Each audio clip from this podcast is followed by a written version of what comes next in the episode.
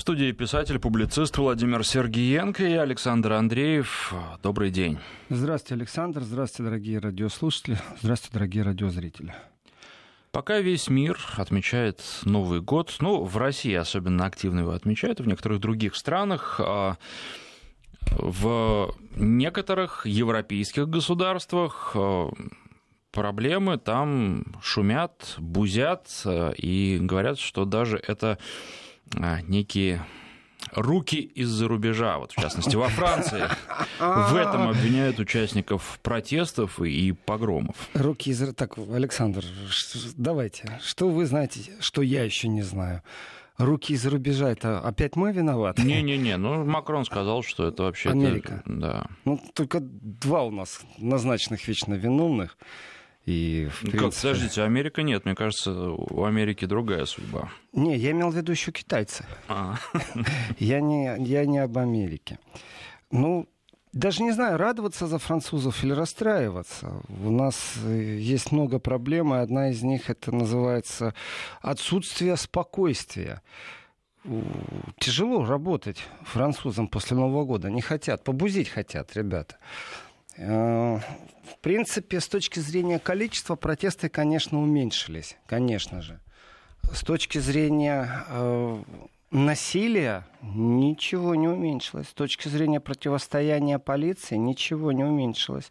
В этом отношении э, можно позавидовать другим странам Европы, ну, в смысле Европейского Союза, в которых э, демонстрации проходят в мирном русле. Пусть учатся у венгров. У них тоже демонстрация, все нормально, все под контролем. Такое количество слезоточивого газа, сколько его во Франции выливают, конечно, это рекорды ставят французы сейчас. Э, а может, Макрон прав, просто в Венгрии беспорядки не проплачены, поэтому там все организовано, а во Франции проплатили. Вот этим вот, которые мне лично Макрон не докладывал, и я ему не верю. В данном случае я не верю, что у него есть доказательства того, что это проплачено. Не верю вот почему. Э, знаете, цена проплаченного демонстранта на Украине и во Франции она разная. Не пойдет человек за коврешку, мобильный телефон и 100 долларов в Киев бузить или там в Париж, знаете, ну не добьетесь вы этого. То есть вы считаете, что не потянут даже американцы ну, устроить не, не, цветную почему, революцию. Почему, Александр? Конечно, потянут. Смотрите, ну, дело не в американцах, а дело в печатном станке. У кого есть печатный станок валютный, конечно, они потянут любую революцию. Э, другое дело, насколько это ну, насколько это правда, насколько у Макрона в доказательстве. Давайте к цифрам обратимся. Значит, э, сгорел один ресторан, который плавающий в Париже. Один мост не смогли взять, протестующие, полиция смогла его отбить. Э, не смогли взять народное собрание, не смогли взять мэрию, не смогли взять дворец президента. В общем, сплошное поражение у демонстрантов. Если посмотреть, что в прошлом году максимальное количество достигало больше 100 тысяч, а сейчас по разным подсчетам, знаете, так, по всей Франции вроде бы аж насчитали 50 тысяч с трудом при том, что неизвестно еще, кто завышает. Полиция завышает, что, ну, собралась она силами, или все-таки завышает протестующие. 50 тысяч маловато, если по всей стране раскидать, но 4 тысячи активных, мы знаем, что власть свергают предатели и пара проплаченных активистов. Почему нет? К этому нужно добавить еще националистов каких-нибудь, ультрас, Э, не обязательно проплаченных, но главное, чтобы у них была мотивация большая. Претензии, которые они поставили Макрону пару месяцев назад, в принципе, э, ну давайте так, по-хорошему, не то чтобы удовлетворены, но они сторговались, они нашли компромисс. На 100 евро минимальную зарплату увеличили, заморозили тарифы на бензин. Вопрос, зачем бузить? Ответ, согреться хочется или что? Насчет проплаченности, это, наверное, в этом есть, конечно, какая-то капля правды. Э, для этого не нужно даже особо думать, потому что сам процесс в таком количестве, процесс восстания, демонстрации, он стоит денег. И э, организация протестов, конечно, легче это сделать в такой стране, как Украина. Организовать, проплатить, включить схемы, подготовить Майдан, действительно. Насколько это проплачено из Америки? В доказательство суды пусть это расскажут. Французские чуть-чуть попозже. Но другим наука. Вот э, бывшему президенту Украины Януковичу наука, как надо распылять газовый э, сектор. Да ему уже поздно учиться. Конечно, поздно. А вот вы знаете, еще приходит в голову такая мысль, не подходит ли все происходящее под нашу хорошую такую поговорку, за что боролись, на то и напоролись. Когда спокойно смотрели на многие вещи, происходящие в других странах, ну и, может быть, и публично, по крайней мере, не говорили, что это хорошо, но и не говорили активно, что это плохо. Получили то же самое у себя. Александр, давайте вот попробуем с точки зрения технологии. Есть вещи, которые приписывают России, но Россия ну никак не, вин... ну, вот не несет никакой ответственности, не виновна, ну никак. Э, один из моментов. Существуют роботы, которые э, в интернет э, имеют какие-то программы, вот эти вот роботы-программы, которые заходят в интернете. Мы не чувствуем их появления. Изначально давным-давно их придумали для рекламы. Вы поинтересовались сапожками для супруги? Или для тещи, или для дочери. И у вас, хотите вы того или не хотите, да, куда вы, вы, не заходите, у вас везде, везде... С сапожками. Сапожки. Откуда они знают, что вы посмотрели? То есть существует целая вот система, как это происходит. Что придумали нехорошие люди, редиски? Они как сделали? Политические редиски. Знаете, сверху красный, а внутри белый. Именно поэтому негативный контекст был у слова редиска. Так вот, э, все то же самое, но только в политическом контексте. Вам что-то не нравится, вы критикуете власть, вам не нравится тариф. Вот вы где-то активно что-то читаете, вы глазами задержались в интернете на 3-4 секунды, интернет уже знает. Э, Наверное, так легче обращаться. Его Величество интернет или там какой-то бог или матрица. Но за программами, за этими роботами обязательно кто-то стоит. И изначально, когда хитрые дяди из-за океана решили направить такие программы э, в соцсети, просто в интернете, некоторые уже эти программы бесконтрольные, то они как думали, что они сейчас добьются своего, и расслоение общества произойдет по принципу там, где им нужно, Майдан будет там, где им нужно, цветная революция будет там, где им нужно, и они свои мелкие грязные делишки будут устраивать так, как они хотят. Бизнес свой большой впустят, э, не забываем про армейские нужды, про то, что вообще нужно гегемонию как-то расширять и влияние. Но ведь это же программа. Ей назад ко мне, к ноге не скажешь. Ты ее уже один раз выпустил. И вот эти вот заблудшие роботы, они тоже существуют. Есть непосредственно люди, которые новые роботы придумывают, создают, направляют, контролируют, обрезают там, где нужно. А есть те, которые, вот, как говорят специалисты, из-за того, что вот этот хакерский скандал, сейчас пришлось полночи читать э, новости из Германии, что говорят специалисты, не политики, а именно специалисты, которые работают вот э, в интернет-пространстве, что это такое вообще и, как, и с чем это едят. И по поводу, на что боролись, на то и напоролись. А, когда стали располюсовывать людей, забирать определенные ценности, навязывать определенные взгляды, ведь это ж правда. Вы остановились на странице с кино, значит, вам будут подсовывать страницы с фильмами, с критикой. Вы остановились на э, другой странице, в которой новости из инженерной какой-то э, бранша идут. Точно так же вам будут это подсовывать. Если вы остановились на каком-то оппозиционере, вам будут теперь подсовывать все оппозиционное. Это роботы никто уже конкретно не сидит и не заставляет вас читать, а вам будут подсовывать информацию, тем самым настраивая вас на определенный лад. То ли в музей сходить, знаете, то ли на протесты.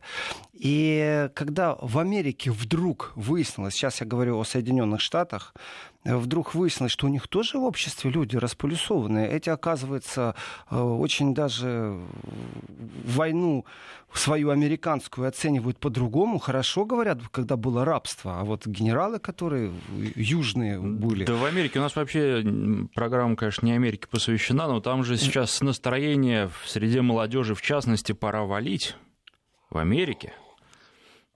Ну, оно имеет отношение, потому что изначально вот эти роботы, которые располюсовывали и изгоняли в социальные сети, которые отслеживали, что мы, пользователи, простые юзеры, в интернете смотрим, чем зачитываемся, они были изначально там задуманы, придуманы.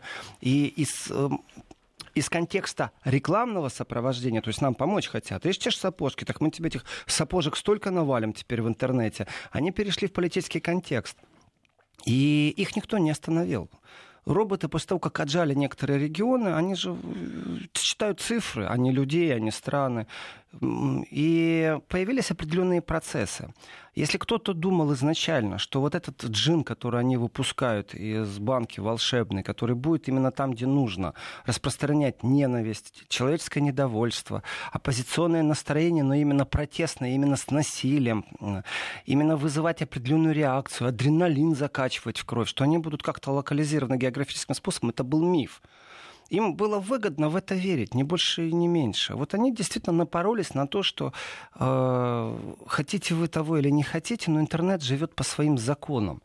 И они добились того, что у них все то же самое есть. В некоторых странах, знаете, температура воздуха такая минусовая, там люди двигаются медленно-медленно и протестуют медленно-медленно. А в некоторых традиционно, вот у них протесты по-другому выражаются. Французы, они традиционно протестуют. То, что вот так сразу после Нового года, получается, они вышли, э, можно сделать вывод передышку на Новый год все-таки у нас общие ценности есть. Передышку они дали друг ну, другу. все-таки у них на Рождество скорее, а Новый год это так уже. Ну, я имею в виду праздники, вот так, праздники, новогодние праздники, Рождество. Передышку дали определенную, и все, и опять работать, в том числе и работать как протест. Это работа, определенная работа. Э, и работники этих протестных настроений и движений, ну, давайте так, ну, это же не зеваки простые с улицы. И протесты уже имеют совсем другой корень. Первое, что можно вот первое бросается в глаза, главный вывод, который бросается в глаза, это то, что э, противостояние между силовыми структурами и протестующими выглядит э, не как сплошная посадка людей, а выглядит так, что в принципе их сдерживают, но успеха добиваются демонстранты. 100 человек задержано, опять же, это статистика сейчас, 100 человек задержано вчера в Париже, это много. Это действительно много, это активно. Один полицейский вроде бы пострадал, сообщает нам, велосипед в голову попал. С одной стороны, это много, с другой стороны, если... От... И с чем сравнивать? С теми 50 тысячами, которые вышли, тогда немного. Э, ну, я вернусь к концепту разлива э, слезоточивого газа.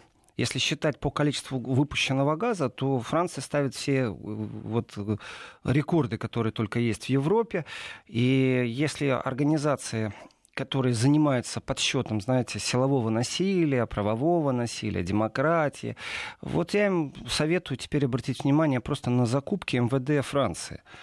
Потому что если использовали определенное количество газа, его же надо закупить. В какой еще стране так много разливается слезоточивого газа? Вот с точки зрения демократии не рассказывайте мне вот по вашим каким-то схемам. Давайте исходить просто из простого человеческого понятия. Сколько вылета газа? Сколько людей арестовано? И 50 тысяч, вот я считаю, что в январе еще от праздников все не отошли, еще шампанское в голове шумит. Конечно же, у них нет старого Нового года, конечно, нет у них Рождества по другому календарю, но тем не менее, в субботу вывести на улице 50 тысяч, это, я считаю, это много зимой много. Это говорит действительно о сильнейшем социальном напряжении во Франции. Это говорит о том, что Макрону антипатируют, что он обещалкин, не больше и не меньше. Понимаете, такой лещ э, хитрый. И в своих обещаниях вот французы не могут ему простить его популизма. То есть что-то пообещать, чего не сделать. А я вас слушаю и думаю, а немцы, они не такие ведь совершенно, да? Ведь... Я же э, говорю, другие климатические условия. Ну да, безусловно, это тоже важно, но они же так не будут. Хотя там тоже есть свои обещалкины. Я смотрю на немцев и думаю, а вот э, ведь нормальный человек, нормальный политик, он же должен задуматься точно так же, как и я – а вдруг у меня то же самое будет под носом, а я прозеваю, а вдруг вот придет ко мне такое же протестное движение, ведь очень многие экономисты в Европе сейчас говорят о том, что такой прилив налоговых вложений, которые смогли стянуть за прошлые годы, он больше не повторится. То есть сейчас все попадают в определенную рецессию экономическую, ситуация будет ухудшаться, она не будет улучшаться с точки зрения экономики. Дело не в том, что кто-то против кого-то санкции вводит. Существуют в экономике свои вершины, свои пики и свои спады. Вот пришло время спада.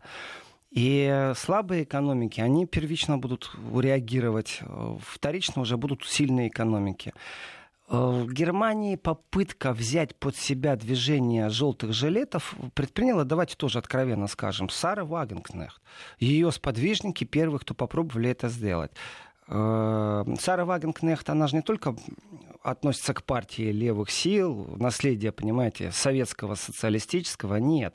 Это уже давным-давно иная структура, иная социальная справедливость. И Сара Вагенкнехт, она, э, создавая движение «Встаем», «Поднимаемся», можно так перевести «Ауфштан» с немецкого, она э, имела в виду, что нужно объединять людей не по политическому признаку, не по партийному признаку, а по признаку недовольства – но дело в том, что вся повестка, которая сегодня есть, повестка недовольства в Германии, она не связана социально, никак э, изменениями налогообложением, социальными выплатами или э, с ухудшением здравоохранения. Э, все эти реформы были очень болезненны для немецкого общества. Они прошли без протестов. Они прошли, знаете, в, в рамках, скажем, оскорблений политиков э, друг друга, и такой вяло текущей жвачки в Бундестаге. Все. Не было протестов. Хотя очень болезненно была вот реформа э, здравоохранения в Германии. И когда была пенсионная реформа, когда ввели агенту 2010 еще при Шрёдере, вот эти все структурные изменения, они в прошлом. И сегодня недовольство оно не социальное, оно больше недовольство. И вот здесь вот есть единственная, единственная схожесть. Не социальное э, недовольство, а недовольство непосредственно связано с мигрантами. И это недовольство безумно сильно. Соответственно, из этого недовольства уже вырастает недовольство руководством непосредственно. И здесь хитрости, опять же, немцы хитры в этом отношении. Э, благодаря хакерской атаке все, вот начали за Эхофера э, атаковать министра внутренних дел Германии. В принципе, человека, который в последнем сезоне политическом сделал Меркель, который ставил ультиматум, который поставил правительство на грани развала. Ему резко поставили ультиматум сейчас свободные демократы, а либералы, между прочим, заявили, вот у нас такие события интересные, что они готовы э, без новых перевыборов вступить в переговоры с Меркель, чтобы Меркель могла отказаться от своих сейчас союзников, которые у нее есть. И вот в этих протестных настроениях нету социального напряжения. Соответственно, пародия на желтые жилеты французские в Германии, в Мюнхене, когда вышли э, вот эти сподвижники Сары Вагенкнехт первый раз, аж 200 человек. Э, при этом отнимите сразу одну четвертую городских сумасшедших, которые пришли позевать и э, просто попротестовать. Идеи нету, нету повода. Дайте этот повод, взорвется, и немцы будут бастовать. Потому что когда немцам нужно было, они свою стену снесли. И разогревали это профессионально всем миром, знаете, всей планетой. И дело не в том, что кто-то как-то финансирует. Главное, информационное финансирование, скажем так. Если я нахожусь в информационном голоде, я тогда живу в информационном фантазиях каких-то. Если у меня есть повод, и мне объяснили, что меня обманули, что мои одежды не сбудутся, то, что происходит сейчас во Франции, то тогда протесты выливаются непосредственно против обманщика. И вот здесь вот я вижу определенную схожесть, но в Германии я не вижу пика. В Германии я вижу немножко иной пик, э, который может прийти именно вот пред евровыборами, когда будут левые и правые противостоять друг другу, это будет использовать третья сила для увеличения собственных амбиций. То есть смесь зеленых и всех, кто вот, ну, живет в этом либерально-зелено-социалистическом пространстве. То есть новый социализм, который был навязан за последние э, годы. Здесь можно окунуться и в Швецию. Знаете, там э, тоже усиление достаточно сильное правых и ультраправых сил, я бы так сказал. Это вообще такая глобальная проблема сейчас Европы, противостояние состояние приверженцев социальных систем, где налоги отчисляются в пользу неимущих и забираются у богатых. Одна из ошибок Макрона, и почему во Франции сейчас это происходит, э, он решил попробовать создать, и в принципе вот здесь он, наверное, не обманул но он только не избиратель, а не обманул сподвижников, которые его финансировали. Создать определенный оазис для большого бизнеса. И здесь, так знаете, очень хитро все получается. Ты деньги зарабатываешь, например, во Франции, а налоги платишь непонятно где. Ты деньги зарабатываешь во Франции, а прибыль уходит в ту же США, кстати, если взять интернет гигантов. Это огромные суммы. И банковская система, большой бизнес, они Макрону по логике вещей должны были быть благодарны. Но простой люд говорит, нет, неправильно, что на наши плечи падает нагрузка, а большой бизнес вот как-то не страдает от налогообложения, еще имеет возможность куда-то удрать. Но опять же, не является первой причиной. Это просто недовольство Макроном. И то, что сейчас у нас 50 тысяч человек, это активные люди. Это не 150, не 200 тысяч. Это активные люди, которые... Я имею в виду 150-200, которые были э, у нас в прошлом году. Это активные люди, которые в первую очередь недовольны не социальной системой во Франции, а они недовольны самим Макроном. Э, вот э, успел в течение Нового года пообщаться, ну, в течение праздников, скажем так, пообщаться с французами. И точка зрения одна и та же. Понять можно и тех, и других. То есть то, что делает власть, отстаивает э, правовое поле и, э, скажем так, манеру поведения на улице, навязывает свои правила. Абсолютно понятная ситуация. И как бы я не ерничал, как бы я не говорил о вылитом слезоточивом газе, который сотнями литров расходуется, другого выхода нет, потому что они перешли некоторые рамки.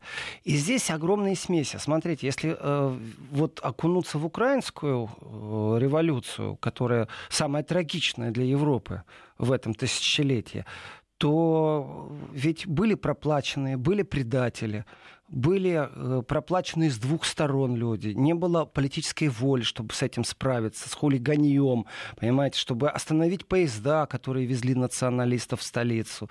Э, уже когда эти националисты появились и стали изображать из себя мирных протестующих, и весь Запад политически помогал этим мирным протестующим, в кавычках, конечно, мирным, изображать из себя мирных протестующих, на самом деле там, коктейли Молотова летали.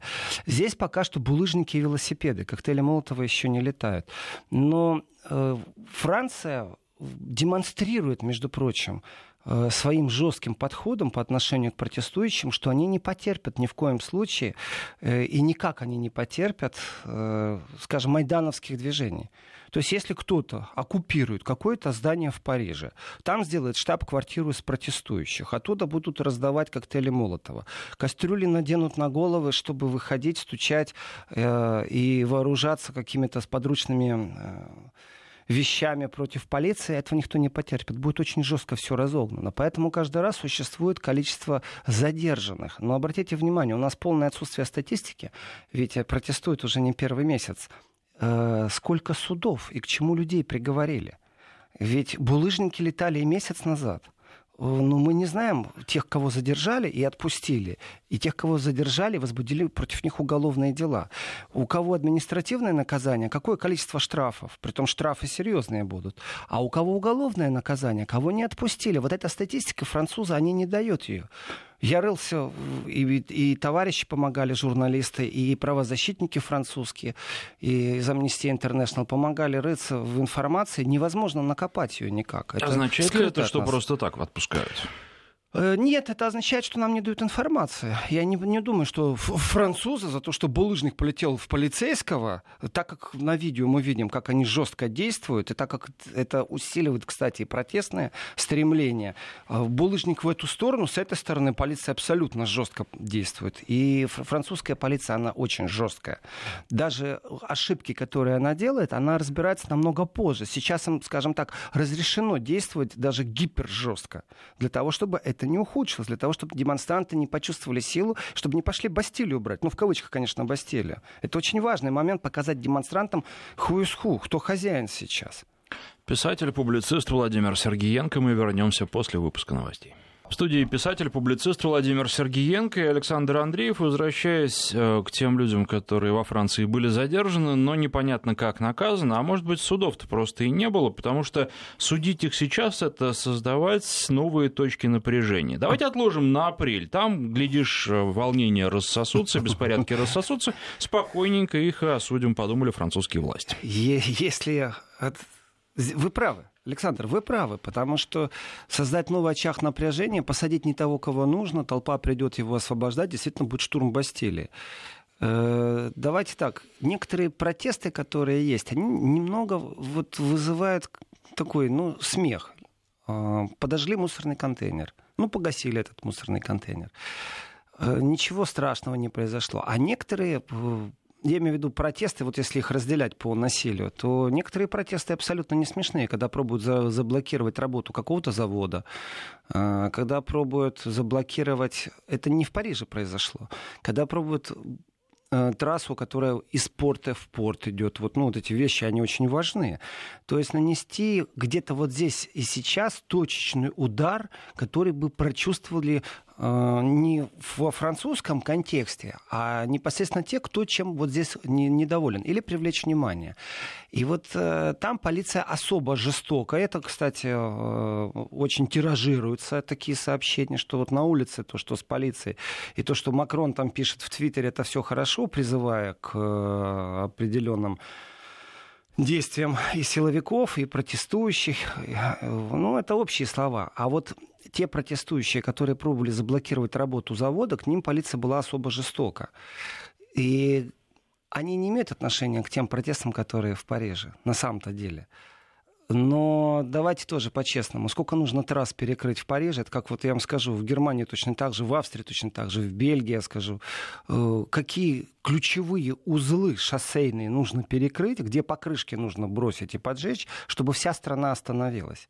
Не так много вот этих автобановых перекрестков, которые целую страну соединяют. Как правило, это пересечение север-юг, восток-запад. Все. И таких автобанов их пару штук. Если их заблокировать, страна останавливается. Но тогда будет ведь недовольство и простых жителей, которые, скажем, смотрят с пониманием, но не присоединяются к протестам. А, вот когда протесты будут не по выходным, они пошли на убыль. Давайте так. Максимально сколько их было там? Больше 250 тысяч. Вот это, вот это был протест. Сейчас 50 тысяч. А, когда протесты будут не по выходным, тогда мы поговорим о том, что да, вот ситуация сильно изменилась. Когда мы увидим среди европейских политиков не только Сару Вагенкнехт, а и других политиков, которые будут поддерживать и высказывать всяческое доверие, начнут в прямом смысле слова раздавать печенюшки, тогда мы поговорим о том, что действительно Майдан начинает развиваться, и свержение власти произойдет. В любом случае будут перевыборы. В принципе, 50 тысяч людей, которые будут постоянно блокировать э, транспортные магистрали, смогут добиться чего? Того, что полиция к ним будет особо жестка, ни больше, ни меньше. Для того, чтобы заставить Макрона пойти на перевыборы, нужно ну, побольше, чем перекрыть трассы. Нужно недовольство. А вот здесь вот как раз мнение французов разделилось. Не все поддерживают, кстати, э, протесты. Э, изначально желтые жилеты вызывали симпатию. А сегодня это уже ближе к хаосу. Когда начинается реально гражданская война, понимаете, Париж страдает больше всего. Когда должны музей Дорсе эвакуировать, э, то это такой показатель. Понимаете, если там какой-то одиночка бросился на полицию, этому уделяется внимание. Но ничего в этом интересного нету. Хайпанули, как говорят сейчас. И в информационном поле оно не, ну, никакой роли не сыграет. Э, совсем другое дело эвакуация музея. Это удар. Это удар по Парижу, по имиджу туристического города. И э, ощущение такое, я не знаю, где там Макрон нашел, кто финансирует, но ощущение какое, что есть действительно часть очень недовольных французов, которым присоединяется э, хулиганьек, между прочим, прямым текстом, и найти границу между тем, где вот это вот хулиганье бросает булыжник, а где недовольный француз, очень тяжело. Поэтому полиция одинаково жестока ко всем. Дубинки в ход идут просто, вот вы повода даже не давайте, они в ход идут. Газ идет сразу в ход слезоточивый. И э, ведь освещая эти протесты усиленно, французы освещают их очень хорошо, они освещают и действия полиции. И нету осуждения, нету осуждения действий полиции. Э, даже наоборот, я бы так сказал, предупреждение, будете еще сильнее наглеть на улицах, значит, мы будем еще жестче с вами действовать, еще резче будем с вами действовать. Потому что жестокость, уличная жестокость, она видна во всей красе. Эта жестокость, она, между прочим, с двух сторон. Это не то, что силовики каким-то беспределом занимаются, дубинками бьют. Нет, они демонстрируют силу, они демонстрируют власть. Они пробуют навести порядок. Если их нету, то действительно группка ворвется и будет штурм Бастилии. Ворвется в Елисейский дворец, э, заблокирует входы-выходы и будут сидеть и требовать что-то. Не дай бог заложников возьмут. Вышло из под контролем мирного процесса. И жестокость, которая вот сейчас во Франции есть, она уже имеет, она самодостаточна, она уже имеет свою собственную подпитку. Уже в этих протестах, конечно, есть определенное недовольство. И если вернуться к теме судов, я с вами здесь, Александр, соглашусь, вы очень хорошо бросили этот уголек, потому что, да, лишние вот сейчас провокации, дать повод протестующим, чтобы они пошли на штурм тюрьмы, там, а, районного отдела полиции, э, префектуры, это только разогреет сейчас ситуацию. Поэтому суды будут попозже. Здесь я абсолютно согласен. Но статистика все равно скрывается. Почему? Потому что уголовные дела заведены, потому что э, адвокаты уже в работе. Эти вещи, они в прокуратуре, знаете, одним движением мышки компьютерной можно найти, сколько, что за последнее время во Франции было сделано. И, конечно, у нас время такое твиттерное, не только Трамп общается твиттерами, Макрон тоже общается твиттерами. Он тоже говорит о том, что чрезмерная жестокость обрушилась на республику. Это важный момент. Э, правда, он не говорит, что у нас с двух сторон это жестокость. Здесь он, конечно, лукавит. И, конечно же, он упоминает и стражи, и представителей э, закона, и символы, которые есть во Франции. Поэтому намек его о том, что правосудие восторжествует, в принципе, это прямая угроза. Это не просто там, знаете, я верю, что правосудие восторжествует. Восторжествует мир, восторжествует э, э, веяние французских демонстрантов, восторжествует еще что угодно, но только не правосудие. Вот здесь в этом контексте это прямая угроза из, из макроновских уст, которую он озвучил в Твиттере, что, смотрите, мы вас всех привлечем к ответственности. И если заморозка на тарифы, на увеличение стоимости бензина и дизеля весной действительно будет снята, не продлена, ведь это же один из символов, кстати, протестного движения. То есть недовольство реформами, недовольство политикой Макрона, это все хорошо. Но изначально вот первый шаг недовольства был, это удорожание вообще практически всей жизни во Франции. И что могу еще сказать? Конечно, взять себя в руки, как призывает Макрон в своем твиттере, оно только красиво звучит каждый должен себя взять в руки. Это он к протестующим обращается или к полицейским все-таки, или к себе. Может, он себя в руки возьмет лучше. Потому что диалог прежде всего должен быть со стороны власти в данном случае. Иначе будет гореть дальше машина. Иначе дальше будут булыжники летать.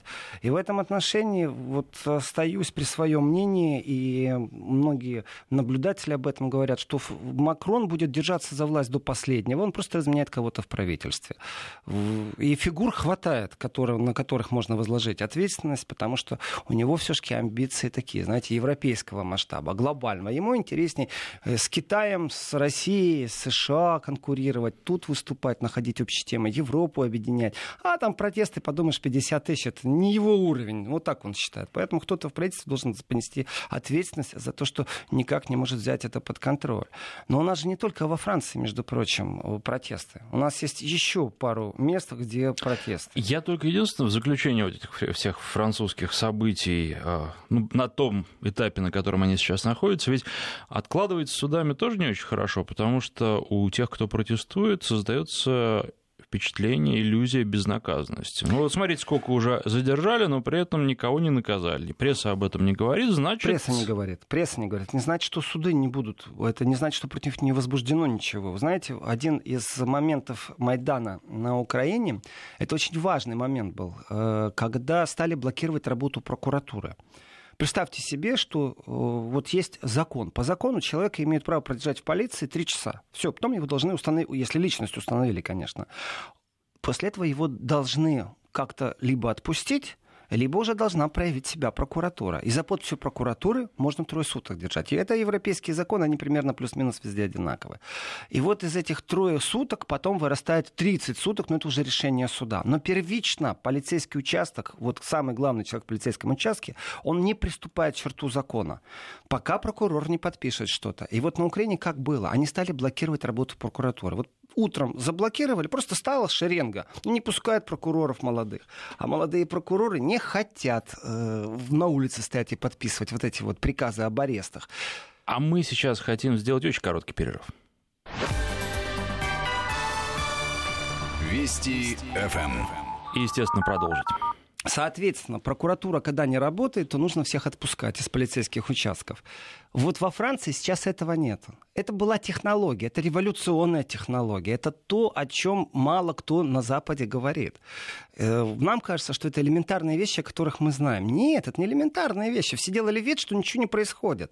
И прокурор не мог заниматься просто своей деятельностью. Это не генеральные какие-то прокуроры. Это абсолютно обыкновенные чиновники, которые э, обязаны по факту поступившего правонарушения что-то делать. А им не дают возможность, им не дают войти в кабинет. Вот во Франции этого нет. Соответственно, шквал возбужденных дел, конечно же, он будет. И в этом отношении определенная пауза, ну вот я возвращаюсь к вашему тезису, Александр, что где-то в апреле начнется. В апреле начнется несколько вещей. Это продление моратория на поднятие цен, и шквал, это, я думаю, он пораньше начнется. Где-то до апреля э, должны по судам затаскать активистов ну, хотите вы этого или не хотите. Хочу ли я этого или не хочу. Но это должно произойти, потому что нарушение закона существует. Но давайте и другую сторону посмотрим. Существуют команды э, внутри э, комиссариата, внутри префектуры, которые должны смотреть и за другой деятельностью, за тем, как полиция себя ведет, насколько она закон нарушает. Точно так же должны быть возбуждены определенные де- действия той же внутренней службы контроля, которая должна рассматривать правомочны были действия полиции или неправомочны. Так вот здесь вот тишина с двух сторон. Ни с той стороны нет никакой информации, ни с той стороны. Поэтому э, я не вижу вот прямо сейчас какого-то Майдана, не вижу. Но как только он начнется, это будет бытовой день, это будет блокировка прокуратуры, и самое главное, появятся политики во Франции, которые будут раздавать печенюшки. Ну и почту, телеграф, телефон. Это, ну, ну, банк, почта, телеграф, телефон, конечно, нужно брать. Сегодня это просто сервера, а также электростанции, которые эти сервера питают. В принципе, если отключить... Э- электричество от э, парламента и от двух подстанций, скажем, в любой столице, я думаю, то через некоторое время будет грустно как-то всем сообщаться будет введено военное положение, все лишь нас, потому что военным все равно, есть электричество или нет, у них свои э, методы э, выживания в таких напряженных ситуациях. Но Макрон не пойдет на введение военного положения, уже это точно. В ближайшие дни, ну никак, я этого не вижу. Я хочу сместиться немножко в восточней, то, что нам поближе это другие протесты. Ведь протесты действительно не только во Франции. Во Франции они вот они такие горячие, они горящие, поэтому они привлекают внимание. Там противостояние, там полиция, там газ слезоточивый. Но у нас в Европе вот еще как бы два акцента есть. При том, что по сути, когда сербы массово протестуют против Вучича, целых 15 тысяч человек, давайте так. Для большой Франции 50 тысяч, и для маленькой Сербии 15 тысяч. М-м-м. Они непосредственно высказывают определенное недовольство э, политикой Вучича, обвиняют его в авторитаризме. Вот здесь появятся печеньки. Достаточно быстро появится, если это захочет кто-то с Запада. Э, и главный хэштег, скажем, главный хэштег это хэштег слово не русское, главный лозунг демонстрации это один из пяти миллионов, которые несли э, протестующие сербы. Почему? Потому что Вучич сказал, что даже если 5 миллионов сербов выскажут недовольство, он все равно будет делать то, что он хочет. То есть один против 5 миллионов. И давайте так, если во Франции восьмая серия протестов, в Сербии это пятая неделя протестов оппозиционных. И получается так, что юг, все, все ж как началось. Если во Франции началось с того, что э, цены должны подняться, а дальше принцип домино сработал, то в Сербии э, все началось с того, что избили оппозиционера на юге Сербии в Куршевицах. И Борка Стефовича — это лидер абсолютно левой партии. Ну, в контексте левая не правая, а в смысле левая социально справедливая. Э, и э, травмы-то у него тяжелые были. Задержали подозреваемых, отпустили подозреваемых. И вот оппозиция вышла, и они скажем так, возглавляют ответственность на подстрекательство на сербскую прогрессивную партию. Оппозиция обвиняет президента Вучича в том, что есть определенное прикрытие, а также раздувание вот этих вот настроений антиоппозиционных. И, мол, в стране у них полностью обстановка нетерпимости. Абсолютно иной протест. Он никак в Европе, они не похожи. Время такое, попротестовать хочется. Согреваются люди. И по времени пятая неделя, это чуть-чуть меньше, конечно, чем э, в, во Франции, но у нас еще два протеста. У нас еще протесты в Венгрии. И протесты в Венгрии, они тоже достаточно специфические. Там они протестуют против рабства. Вот смотрите, абсолютно разные корни происхождения у этих протестов. Франция – бензин, дизель подорожать должен был, не подорожал. В Сербии избили оппозиционера, объявляют, обвиняют в авторитаризме правящего лидера Вучича. И в Венгрии вообще против распаса протестуют. У этих протестов нет ничего общего кроме самого факта протеста и то, как полиция к этому относится. Ну и плюс некая географическая общность. А какая географическая между Францией и Венгрией, подскажите мне? Европа все это. Это да. Это да.